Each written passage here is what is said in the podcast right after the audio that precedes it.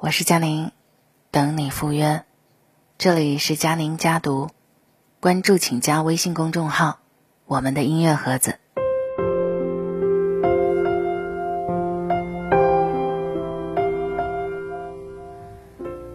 前段时间，三星集团的长女李富真离婚案上了热搜。离婚不稀奇，让人震惊的是，她的保镖丈夫获得了一百四十一亿韩元，大约人民币是八千三百七十万元的巨额分手费。今天给大家分享的这篇文章，来自顾点点写的《我四十九岁，倾家荡产也要离婚，结婚》。真的要看看家境。我接着刚才的说，按理来说分到那么多钱，应该满意了吧？但是呢，这个李富真的保镖丈夫仍然不满意。他说他觉得自己应该分到一点二万亿。任凭是韩国首富的女儿，面对这样的狮子大开口，也觉得吃相太难看了吧？李富珍今年已经四十九岁了。但看起来还是很年轻，气质一绝。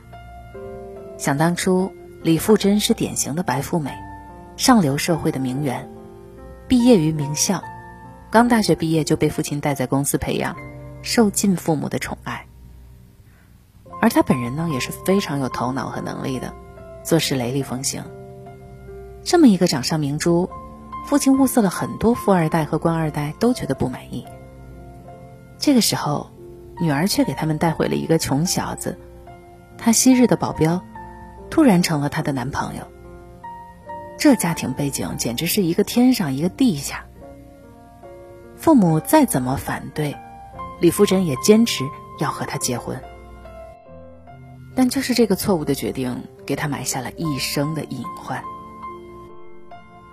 女儿结婚当天。在商界一辈子没有吃过亏、服过软的三星总裁，一脸凝重将女儿交到自家的保镖手中。回去以后，他在咖啡馆从天黑坐到天明，仿佛已经预见孩子不幸的未来。结婚以后，三星总裁一次次扶植自己的女婿，送任幼宰去麻省理工读硕士，可是他觉得念书头疼，读不下去。那。让他在公司参与管理，他动则觉得别人瞧不起他，吵着闹着要更高的位置。所有家境差距太大的婚姻都是由父母买单的，这差距带来的伤痛也会让当初的爱情面目全非。在二零一四年的时候，李富真就提出了离婚，因为老公喝醉酒以后殴打了她，那个时候她的肚子里还怀着孩子。但是说到离婚，哪有那么容易呀？任幼宰却只想着要分割他的财产，一次又一次的张口要钱，贪得无厌，还在媒体前诋毁妻子强势、势利、贪财。李富真家对他已经仁至义尽，但他仍然没有半点的感激之情。纠缠五年以后，四十九岁的李富真终于以天价分手费得以脱身。还险些将自己娘家的财产分割出去。不过，就算是倾家荡产，他也决定甩掉这块狗皮膏药。结婚若不看家境，离婚就不得不付出代价。最近在网上看到一个话题：结婚的时候要不要看家境？要不要讲究门当户对？蔡康永之前在一个节目当中说过。我印象中的门当户对，包括了自身教育阶级、文化背景等，家境不同，社交圈不同，婚后彼此交换的话题会越来越少，最后导致夫妻越走越远。看家境看的不是财富，而是因为家境不同而造成的其他的影响。包括从小受到的教育、接触到的人和事、经历过的事情，这些很大程度上会决定一个人的眼界和三观，而这些才是我们真正在乎的东西。蔡康永给我们讲了一个他朋友的故事，他有一个同学从小在国外读书，接受国外的教育，而娶的老婆呢却对英文一窍不通，所以两个人每次出去聚会，他老婆都无法融入，根本插不上话。久而久之，两个人的话题越来越少，回到家以后也只剩下了沉默。恋爱的时候只是两个人的事情，但结婚意味着你要走进他的世界，和他的家人朋友打交道。这个时候家境不同，就会觉得异常的艰辛。你和他的朋友、家人聊不到一块儿去，风俗习惯也完全不同，你始终无法融入他的世界里。这样的婚姻，两个人都会觉得很累。如果嫁入豪门，自卑的心理会让你一直抬不起头。你在这个家没有地位，插不上话，也做不了决定。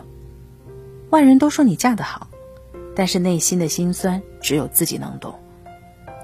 两个人呢，只有家境相似的时候，才能有相似的人生经历，才能够融入到对方的社交圈，这样才能够有共同的话题，能聊到一块儿去，远比暂时的欢愉更重要。结婚是一辈子的事情，而婚姻往往死于沉默。家境不同，不仅让你们的社交圈不同，话题不同，还会让你们的三观有很大的差距。而三观的不同，往往会让你们在生活中产生很多的争执。其实谁也没有错，只是每个人的想法不同而已。但就是这些细小的矛盾，像滚雪球一样越滚越大，最后两个人闹得不可开交、不可调节。什么叫三观不同？《小王子》里面有一句话说。仪式感就是使某一天与其他日子不同，使某一个时刻与其他时刻不同。有的人觉得生活的仪式感很重要，想要把每一天都过得鲜活起来，即使生活很平淡，但可以给它增加呃调节器，是吧？让简单的日子也变得浪漫起来。但是有的人会觉得仪式感是最没有用的东西，是一种浪费。他无法理解你的仪式感，也不想包容你的仪式感，甚至觉得你很矫情。这个就是三观的差距。因为家庭的不同，对于他来说，生活在于节俭，除了必要的支出，其他的一切都是浪费。在七夕买束花，他觉得是浪费；节日一起出去看电影，他觉得也是浪费。其实他没有错呀，因为他从小的家境让他养成了这种习惯，可你的家境却与他不同。你想要在茶余饭后还出去唱个歌，他想要放假的时候一起出去旅游。你觉得生活不只有粗茶淡饭，同样还有诗和远方，可是他却并没有办法理解你。两个人的观念差距太大，相处的时候就免不了摩擦，总要有一个人妥协。可是妥协过后，这种观念差也并不会消失。最让人无力的不是不爱了。而是你们明明相爱，可是在一起的时候却很累。家境造成的三观是一辈子潜移默化的，三观不同的两个人，即使结婚了，也很难走远。所以结婚的时候要不要看家境啊？这个问题的答案显而易见了吧？我们看家境不是嫌贫爱富，更不是一味的讲究门当户对。而是希望两个人在决定走入婚姻的殿堂前更谨慎一些。家境的不同带来的差距不只是物质上的，更是精神层面上的。两个人的社交圈、三观、眼界的不同，这些才是难以跨越的鸿沟。而愿意去看家境的人，更代表他对这段感情的重视。